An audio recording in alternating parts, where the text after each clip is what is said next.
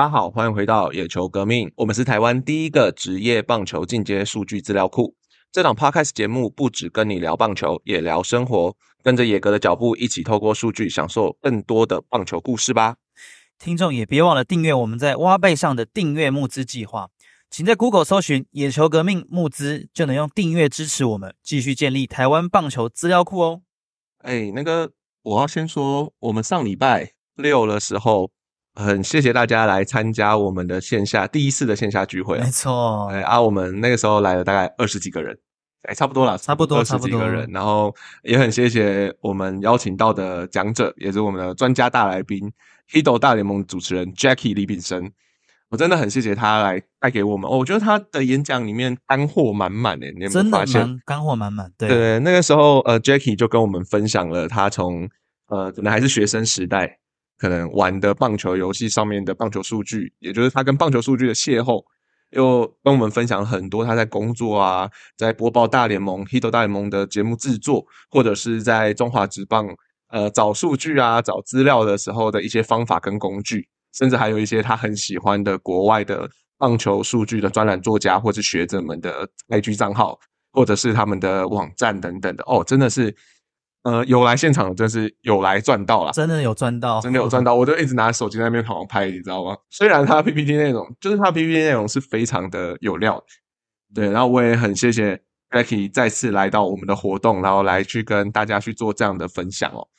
那也很谢谢来的呃粉丝们、干爹们，哎对，干爹们，对干爹们，也很谢谢呃干爹们，就是有来下半场的台湾直棒模拟选秀会哦，大家。真的蛮热情的，很热情啊！对，主要来讲，大家可能不太晓得这是什么活动，我大概跟大家介绍一下。就是我们的线下活动，其实下半场是在玩一个模拟选秀会啊。那你就要呃，参加者呢就要模拟自己是球队领队，然后去选择在选秀会上面去选择你们想要的球员，然后并且组成你们心目中最强的职业队伍，然后最后再来用呃数据的方式来去做对战哦。那呃，我相信大家手上就看到大家手上如果各有一本的那个球员名册，我们准备好的，然后上面有一些数据等等的，大家做笔记做的超级认真。然后在选秀的策略上面呢，每一个人都不一样，这也是这个游戏的体醐味啦。那我很谢谢大家，再次谢谢大家来参加这样子。那我跟 Harry 也玩的蛮开心的，对，因为我们自己有在旁边，包含从呃之前的试玩啊，到当天现场。甚至在旁边看就觉得，哎，其实真的蛮刺激的。呃，然后最后最后呃，我们还是有选出一个冠军啊。我们先恭喜大那个冠军的小组别，然后也谢谢大家来参加这样子。好，那这个礼拜的节目呢，其实呃也蛮有趣的。呃，当然大家也知道，先先先讲一个前提啊，就是中华职棒的最近的赛程已经开始公布了。那我们也知道热身赛的赛程是从什么时候了？棒球季真的要回来了，各位，所以大家准备好，哦大家差不多票准备要买了。哈米 TV，呃，我不知道大家用什么看，准备定下去。哈米 TV 或者是退局要准备定下去了，因为支持的球队要回来开始打球，我相信大家很兴奋了。那当然，中华职棒这边呢，会有一些小小的消息。这个礼拜我们有整理一些消息来跟大家讲哦，就是主要是呃，像春训那个时候，其实有不少的新闻是跟大家。说明说，富邦悍将有多名的球员其实是换守卫哦，这件事情蛮有趣的，包含像李宗贤、王念好跟王正堂。当然，有没有真的换守卫那是另外一回事。但是，呃，主要来讲就是这些消息都有指出说，这些球员是有改变一下他们主要守备的位置，尤其是守备位置这件事情上。那当然不止富邦悍将啊，还有乐天桃园。乐天桃园有说明嘛？因为最近在。打呃打交流赛，没错，在打交流赛的时候，其实也有说到呃说像陈冠宇可能会被拉去先发，而且是陈冠宇自己主动去争取的。那当然，另外还有曾仁和可能会被拉到牛棚去担任终结比赛的角色哦。那当然，呃，这些都是大家引起一些关注点跟讨论的。那当然，最后呃还有一个球员，我们今天一定要提到的，也就是球员分析的环节哦。那这个球员呢？呃，最近很夯，应该说这一个这几天，我觉得有特别夯啊。对，我觉得这两周可能都特别夯，也就是我们的旅外的达物啊，是林玉敏，没错，哎，就他最近很多他的消息，呃，包含就是他是年纪轻轻其实就被邀请到了呃大联盟春训去做亮相。那当然了，当然大联盟春训邀请的还有很多台湾的球员这样子，但是不过林玉敏是很年轻很年轻的年纪就这样上来了。那我们待会也会稍微会诊一下现在国外媒体对于林玉敏的评价，还有林玉敏最近的近况，以及他的呃有的武器啊球种，然后还有他的可能像他的动作，他的特殊的投球姿势，我们都会替大家稍微的稍微介绍一下啦，这样子。好，那我们就开始今天的节目内容哦。没错，那首先呢，我们先来聊一聊，请 Henry 跟我们讲一下，说像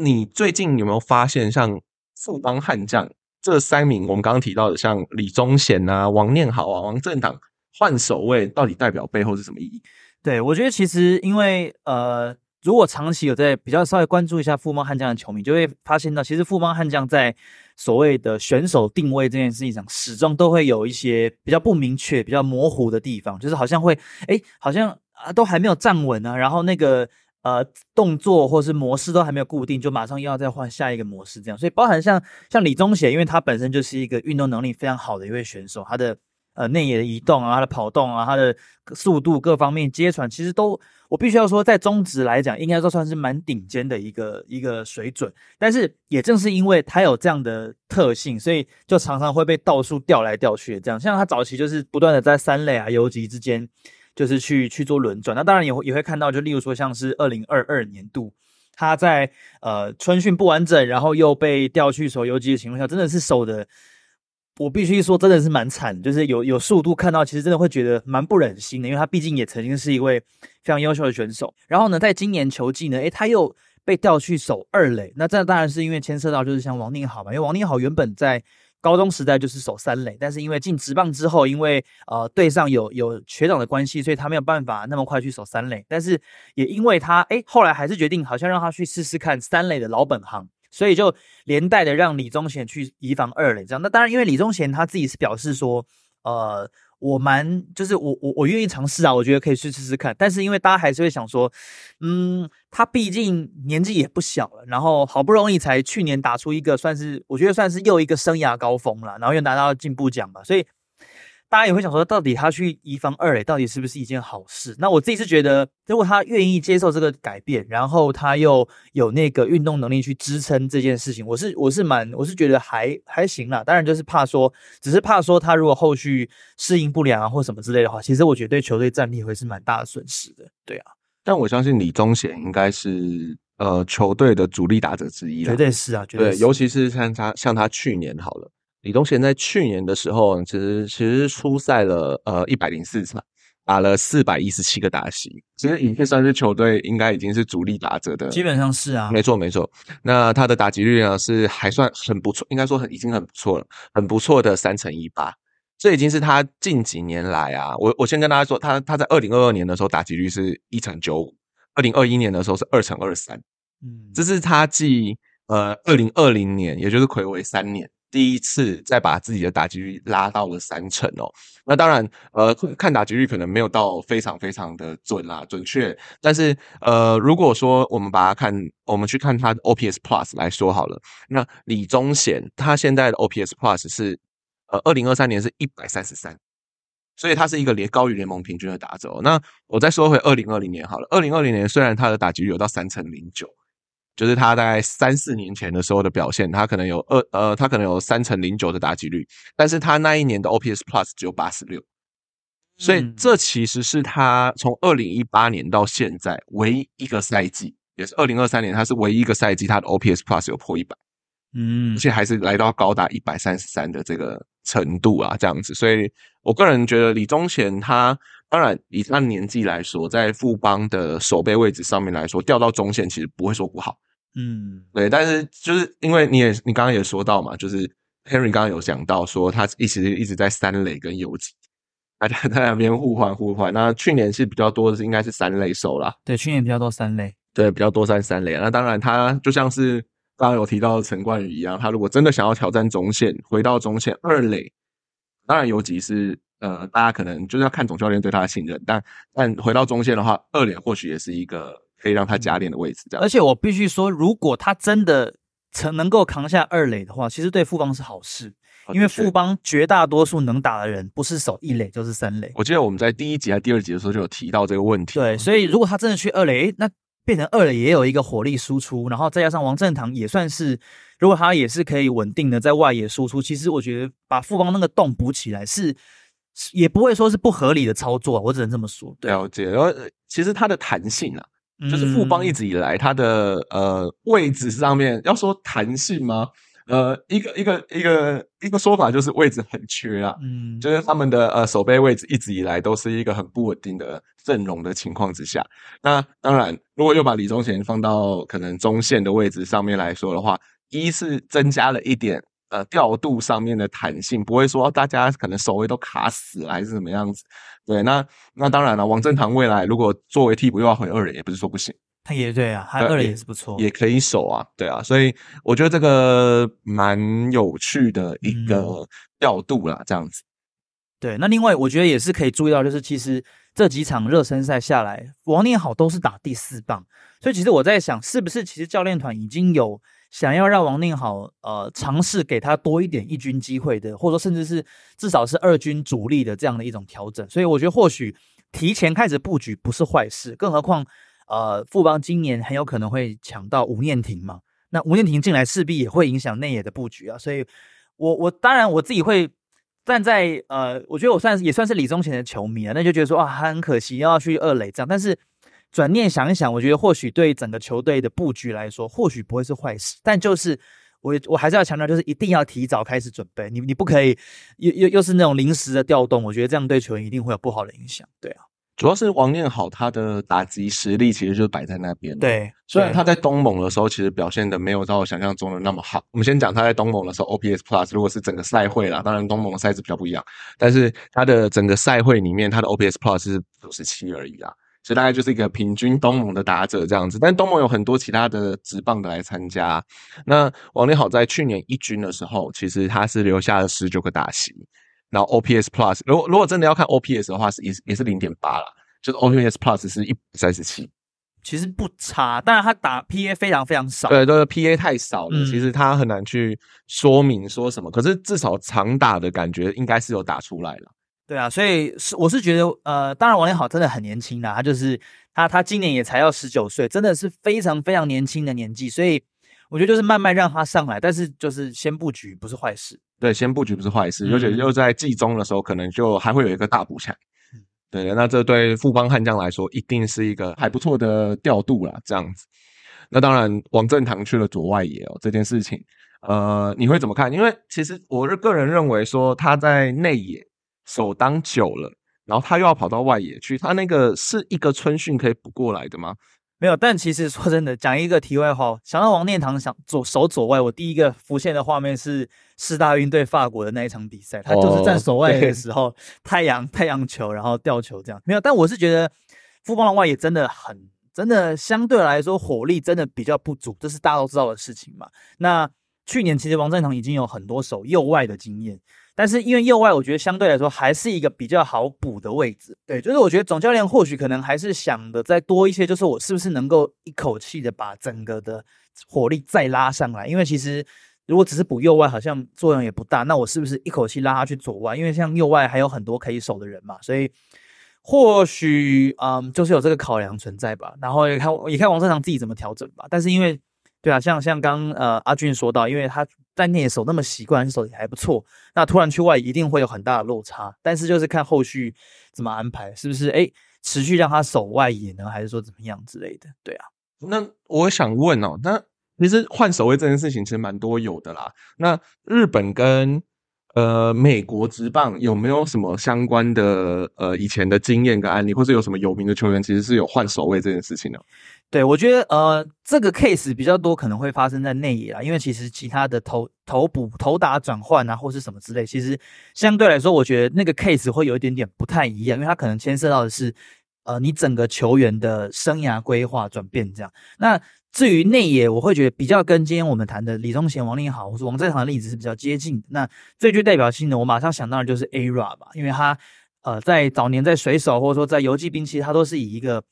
游击炮这样的一个身份呃为大家所熟知。但是因为大家也知道嘛，他那时候要去养鸡嘛，那洋鸡已经有 Derek Jeter 嘛，他已经守游击真的守太多年了，所以那时候甚至还有所谓的余量情节，就是哎我两大游击手同队这样子，所以他当下就是呃。你可以说他为了钱吧，为了为了，因为因为美金真的太香了，他当年基本上就是史上最高薪的球员。那为了为了这个钱，所以他去三垒。那当然，我们看到成绩，他在转手这个三垒之前，在二零零三年的时候，他的 OPS 是零点九九五，就是非常非常可怕，接近一的水准。但隔年转了三垒之后呢，马上就掉到零点八八八，其实还是很不错了，但是就是差了，也是上看零点九啊，从一个。恶心的、可怕的球员变成一个哎还不错的球员，那那绝对是有打击身上一定是有落差嘛。但是后来好像过几年他也慢慢慢慢慢慢调整回来。所以，但我必须要说，我自己在做资料的时候，我发现其实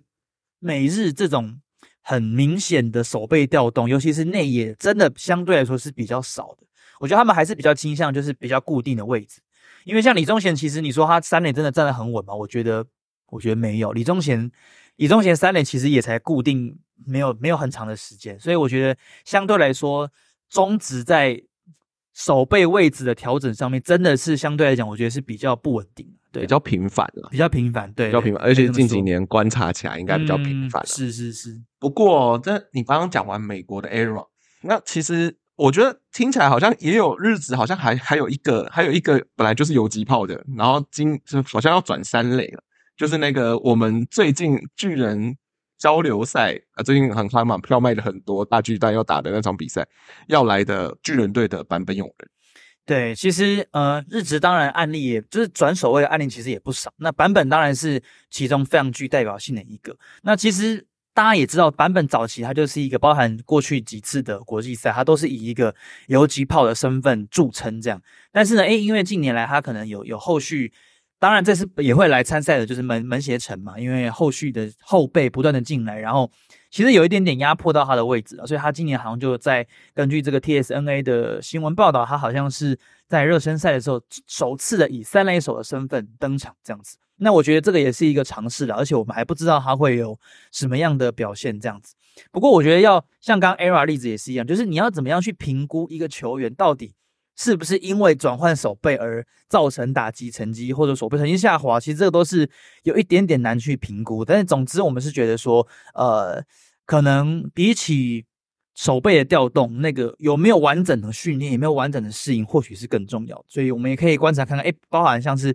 呃周末的这个交流赛版本首次站三垒，到底会守的怎么样？我觉得都很值得球迷去期待。这样子，对啊，我我以前。真的对坂本勇人真的印象太深，嗯，根本偶像，你知道吗？因为他毕竟在武士队日本的国家队里面担任主战游击手，已经应该说有所有有所谓叫不动游击嘛的称号。那呃，我自己本人就分享一下，我可能去日本旅游的时候，我还会带几件坂本勇人的 T 恤，或者帽 T 回来，很疯。但是但现在他要转战三垒，其实心里有一个莫名的嗯。不习惯，你知道吗？尤其是又看到门胁城可能都已经取代他的位置，然后在在游击已经呃在春训的时候已经看到他们的阵容在安排上面，或者是在他们在守备练习的时候看到版本就站在三垒，有一种不习惯的那种感觉，超怪那种感觉。我觉得对球迷来说一定是会不习惯，那球员自己来说更是啊，就是。我可能甚至不要说进职棒，我可能从学生时代我就守游击。你现在叫我去守三垒，真的会需要花很多时间去适应。对啊，的确啊，的确。那当然啊，除了这些每日的球星，还有我们刚刚提到的，呃，像今年富邦的可能，呃，会有一些人换守卫啊等等之类的。那其实以前还有很多人会换守卫啊，像是林志胜当年也是守游击嘛，大家有。有印象，真的很久以前，很久很久以前了。对对对，然后他后来就跑到三垒啊，跑不了，sorry，是跑到一垒啊等等的位置上面去。那我相信啦，因为游击这个位置哦，他的。呃，所需要的身体的灵活程度，其实是真的蛮蛮蛮大，因为手背范围又大，那需要一个跑动速度等等这些就很大的一个人。当然，球员总是会变老的，那手背范围应该会随着年纪，照理来说，我只能说照理来说，照理来说，照理来说，应该会随着年纪的增长而手背范围缩小这件事情，这是一定会的，因为身体总会老化嘛。那呃，换手位其实是一个很稀松平常的事情啊，就是大家也不用。代换一代嘛，就像内野阵容吧，大家可能像兄弟像那个时期，不是都会有一代像二代像，一代是二代是那种呃慢慢慢慢传承了。那终究我们还是免不了要看到他们去换守卫的过程这样子。那除了内野守备之外，其实。呃，最近还有一个应该说在调动投手的在比赛中的角色这件事情哦，那也是引起了大家蛮多讨论的。那就是我们乐天桃园，OK，乐天桃园虽然这次季后可能真的蛮多人调动的啦，不管是场内还是场外，但最近引发大家轩然大波的讨论的，反而是哎，先发投手跟中继投手的角色上面的调动了。那可以看到陈冠宇哦，陈冠宇跟呃，总总教练直接争取说，今年想要回先发。OK，那呃，也有新闻指出，呃，曾仁和被从先发调来牛后援，对对，他担任牛棚的角色。大家 Henry，你怎么看这两个的调动？因为我觉得这个调动其实还蛮大的。嗯，我我觉得其实陈冠宇毕竟他当年是第一轮选进来，而且他在日本就是一个旅外，而且表现还算不差的一个先发投手，所以我觉得他自己本身。一定是非常希望回来可以继续先发，这是我们从他个人的心态上，一定是我觉得一定是会有这样的想法。但是大家也知道嘛，他他刚回来先发真的太惨了，所以后来就被调去牛棚，人好像慢慢慢慢找回了一点点信心，这样。所以我觉得就心态上来说，他或许可能真的会想要再回去先发试试看，这个是我觉得是可以想象到，也可以也是合情合理的事情，这样。不过我是觉得乐天还是要思考一下，他们到底要怎么样去调动是比较合理，因为毕竟曾仁和他就是一个这么稳定的先发投手。我我其实有一点想不太到，把他调去牛棚的用意是什么？就是就算说 OK 走了赖鸿成，然后豪进也不续约，但是还是想不太到把他调去牛棚的原因是什么？而且而且他，对啊，就是呃，在我觉得这几年下来，其实。乐天很明显的还是需要几个稳定的土头，比如说像黄子鹏、郑仁和，去年就是一个很重要的战力嘛。那今年，对啊，我现在我是有点不太看得懂这个操作了。也对 我我个人，我当初也是在想说，曾仁和是有没有什么特质，可以特质可以让他从先发呃转到牛棚的角色是 OK 的。那呃，我自己主要是看了一下，就是现在目前曾仁和可能去年二零二三年的成绩啦。稍微的、稍微的看了一下之后，发现其实像曾仁和去年前二零二三年的投球成绩，他的 with percent 其实也不算是最好的，因为是十六点九，那 PR 大概三十四左右而已哦。但是他有几个成绩，大家可以看一下，说他呃，其实如果是担任后援的话，说不定会是他的一个很大的武器哦，也就是呃，所谓他的保送率，它的保送率呢，其实是六点一四 percent。啊，听起来很低嘛，就是所以占整个联盟例行赛的时候是 PR 七十五的成绩，所以第一个低保送率其实是曾仁和的一个很大的武器。那第二个呢是什么？是他的滚地球率。OK，以野格我们在记录二零二三年的数据来说的话，他的滚地球率有到百分之五十七点二。很高哎，很高吧，这个这个这是一个很高，也就是说，他基本上他是一个很会制造滚地球的滚地球型投手。那这个在联盟里面呢，说所有排名来讲的话，这个五十七点二其实已经是 PR 九十五的成绩了。所以如果说他到后援也可以维持他这种制造滚地球的能力的话，那我相信对乐天来说，OK，那大家也会说乐天的手背怎么怎么怎么，但是滚地球至少。在乐天的守备的能力来说，至少呃能够压低失分吧。所以郑仁和如果能够维持这项很专精的能力的话，那他那那他可能会在中继的角色里面也是绽放出他的呃绽放出他的光芒啊，展现他的实力这样子。对，那呃当然就是郑仁和如果转在牛棚的话，我们也蛮期待观察一下这件事情的。那回到陈冠宇好了，回到陈冠宇，陈冠宇他。他，我必须说，他跟真人也有一点很像，他的 GB percent，也就是他滚地球率也很高，他的滚地球率是百分之五十五点三，是 PR 九十二的成绩。你会发现，乐天的这两个投手都蛮会制造滚地球的。确实，确实，对。不过陈冠宇还有一个他蛮有特色的地方，就是他的三振率颇高。OK，他的三振率是二十二点三 percent。OK，这也是一个很高的成绩，是平均来说是 PR。八十二，嗯，所以他是一个联盟里面比较会去拿三振，然后他的挥空率很高，他的制造挥空能力就有百分之二十二点七。OK，所以在这个情况下面来说啦，当然大家会觉得哦，那真人和跟陈冠宇来说哪一个比较适合中继？我会觉得我还是觉得陈冠宇啦，因为毕竟陈冠宇可能在中继的角色里面，他制造出来的成绩挥空率，不管是挥空率还是滚地球率，他都是一个很不错的成绩。那真人和在先发的场场次里面，他可能制造的三振率没有那么高。当然，这个都要看啦，因为或许曾仁和到了可能中继的角色之后，他的三振率会提到。OK，这个也是有可能的嘛，对不对？当然了，投手教练许明杰其实在访谈的时候也有讲过，就是如果陈冠宇就先给他试嘛，那如果说 效果不好。再回来就好了。对啊，其其实不是说哦，你一定要踩死先发这个角色，我就让你先发一整个半季这样子。我觉得这个也是呃教练团要去随时弹性去调整的一个部分了。这样，对我觉得可能还是要看陈冠宇他自己的体力的体能到底你可以撑多少。尤其是像因为你刚呃看了一下陈冠宇的数据，他有一个数据我觉得是比较不理想，就是他的 BB percent，他的保送率。那他在去年的 BB percent 是八八点四三。然后只能 PR 五十，就是真的是勉强在平均一半的水准。但他别忘了，他是一个后援投手。他今天如果真的回去先发的话，这个数字我是觉得应该会小抖小抖了。对啊，尤其是他的局数，有能能不能拉长也是一个问题啊。因为他如果局数不能拉长，我觉得球队球队效益还是帮助不大。所以我觉得可能这方面真的是他还需要去加强的课题啊。没错，没错。好，那我们讲完了中职哦，那我们就要来讲讲哦，就是最近很夯的一个人，很夯的一名球员哦，就是我们旅外的林玉敏的啦。没错，对啊，林玉敏其实他是一个，嗯，要怎么说呢？就是他大家比较认识他是从什么时候开始啊？我大概会是从他在古堡加伤的时候，其实就蛮认识他了，因为他的大家还记得他是左头龙卷风的头发，所以那个时候其实不管怎么样子，他的很。有特色的投球姿势就已经印在我的脑袋里面了，所以我对于这名选手有多一点关注啦。当然，他当时在古堡加伤的时候，其实也呃，当然很强嘛，就第一古堡王牌嘛。然后呃，但是他在可能高二、高三的时候，其实有发生一件事情，让大家引起大家也是轩然大波，也就有点争议啦。就是他在投球的时候，我记得是在黑豹起对上新大富农的时候，其实有一个。呃，怒吼的动作，就是他在三阵最后一名打者的时候有一个怒吼的动作，然后引发了场内外其实都有一些火药味这样子。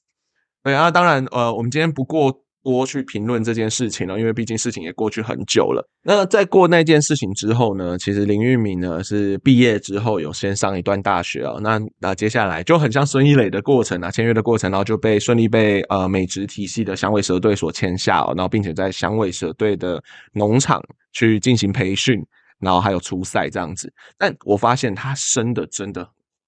那我已经很久很久没有看到这种呃这么年轻的旅外小将哦，可以在。呃，美职体系的农场体系当中哦，就是升的那么快哦。那大家也知道说，美职体系大概一 A、二 A、三 A，然后当然一 A 还分了很多新人联盟、高阶一 A、低阶一 A 这样子。那林玉敏是去年已经在二 A 出赛了，以他现在才二十岁的年纪，那他已经在二 A 出赛，今年很有可能就直接从三 A 开始，因为今年他也有获得大联盟春训的邀请嘛。那对于林玉敏这个呃新秀啊，应该说真的是一个年轻的旅外的新秀这件事情，就是这这位球员呃，Henry，你这边觉得他未来的天花板会怎么样？嗯，我觉得当然他是一个，我觉得本身我其实我自己，我相信很多球迷可能也跟我一样，就是对于这种稍微投球比较霸气外露这种投手，其实都会蛮看好的。包含像他去年在这个亚运里面的表现，也是我觉得也很优异，因为其实。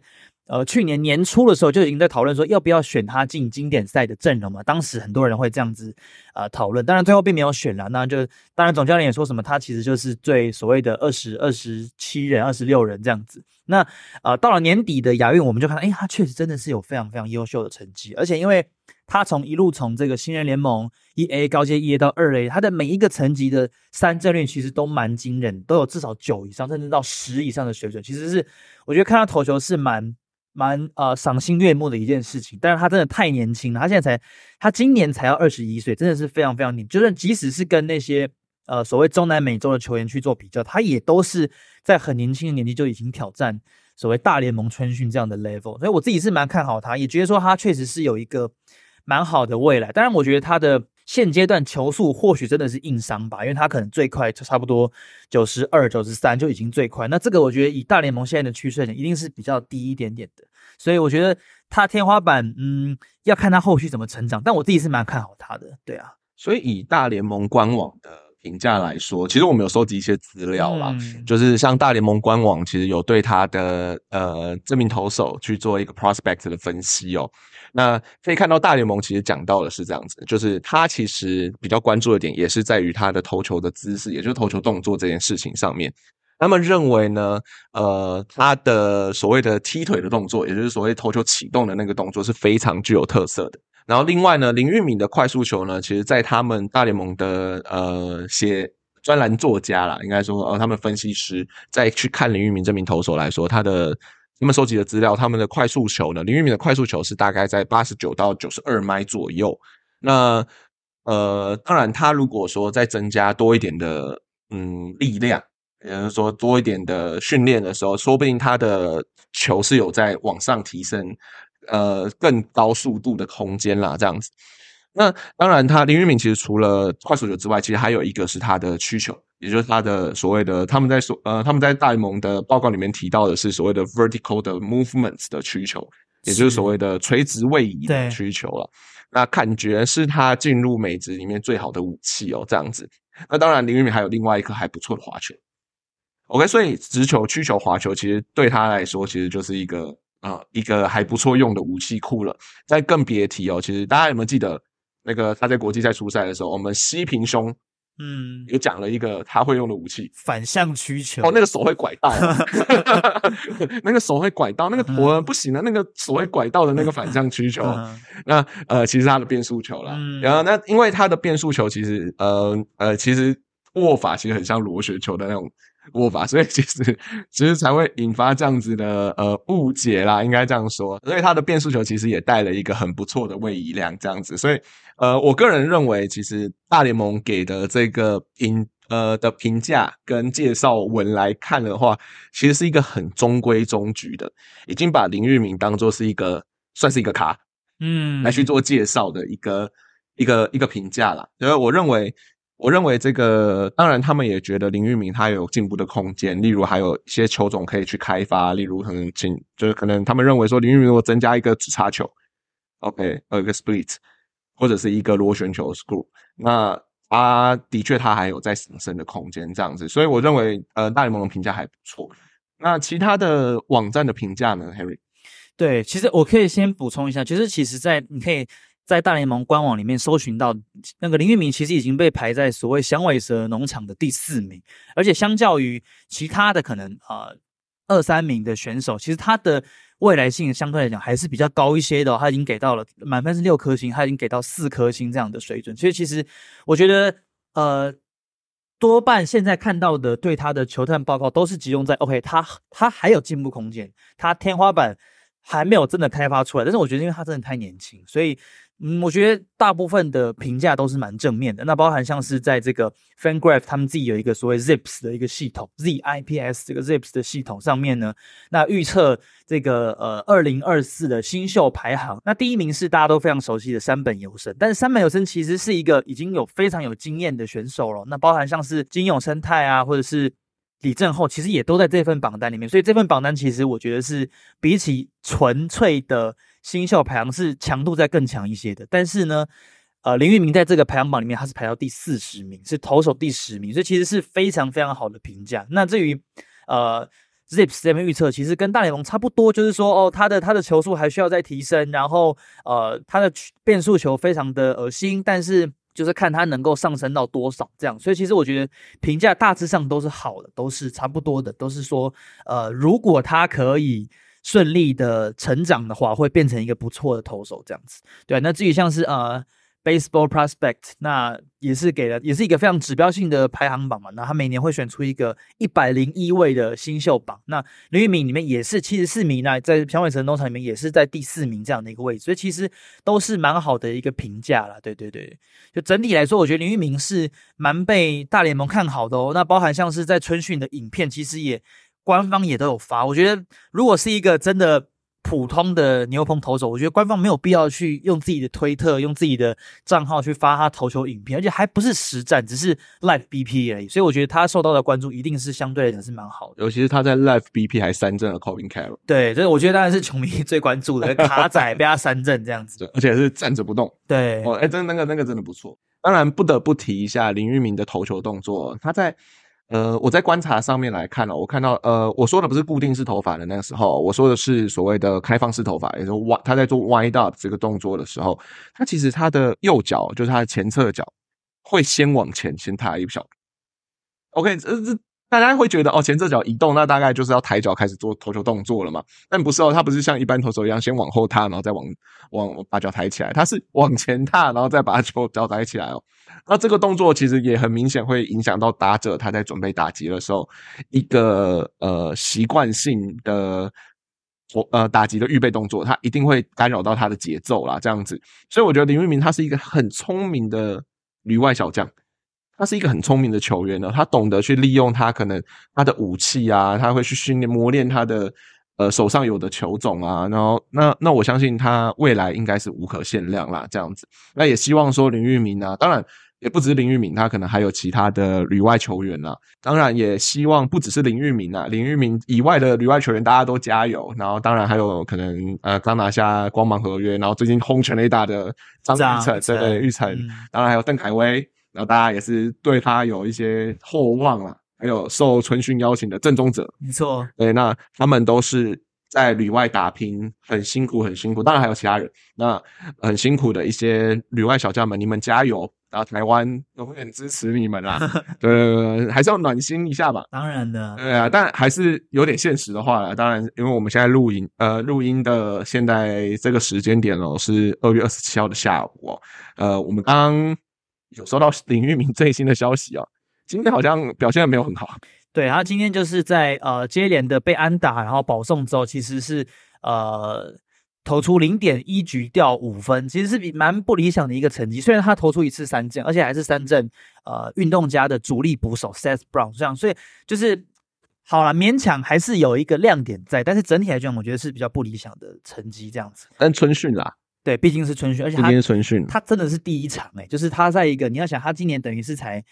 第三年第三个小联盟球季，他就已经要挑战大联盟春训，是非常非常不容易的一件事。不过有一点像被震撼教育，有点像被震撼教育。对啊，因为他毕竟其实呃，从这个 pitch by pitch 来看，其实他都是蛮明显被打，就是等于说他的球值可能真的还不够不够重，这样，所以对于大联盟的球员来讲，其实很容易，因为大联盟。不要说九十二、九十四，就算是一百英里过来，其实球员都不怕。那你如果没有一个很好的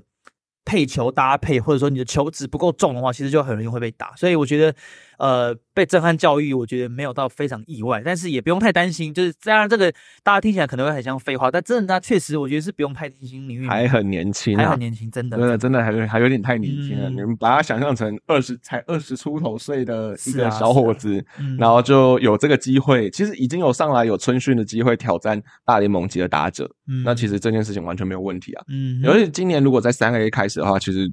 嗯，或许之后扩编六十人名单。或者是呃，可能季中可能需要支援啊，等等。以投手这个角色来说，我觉得相对吃香很多了。嗯，我我还是觉得林玉明今年蛮有机会挑战大联盟的，是是有机会，就是哪怕只是一场观光都好，我觉得还是蛮有机会的。对啊，的确的确，这就是我们今年呃，对于林玉明在还没开季啊，还没开季的时候，我们对于林玉明的呃一些。分析和介绍啦，这样希望大家会喜欢哦。嗯，那今天节目大概差不多，我们就到这边了。那喜欢我们像我们这样子介绍棒球、聊棒球的节目的听众朋友们，也欢迎哦，在 Apple Podcast、在 Spotify、在呃各个平台呃都可以帮我们点一个。呃，评分五星好评，五星好评，对，那也可以欢迎追踪我们的 Facebook、IG 跟 YouTube 频道。那我们有任何的消息，我们都会放在我们的社群平台上面跟大家一同讨论。然后也有一些，我们最近开 Thread，没错，对对对。然后想要听我们讲一些，诶比较少的，嗯，工作之余我们有一些喜喜欢分享的东西给大家的话，那我们就会尽量分享给大家这样子。今天的节目就到这边。那我是阿俊，我是 Henry，那大家我们下周见喽，拜拜，拜拜。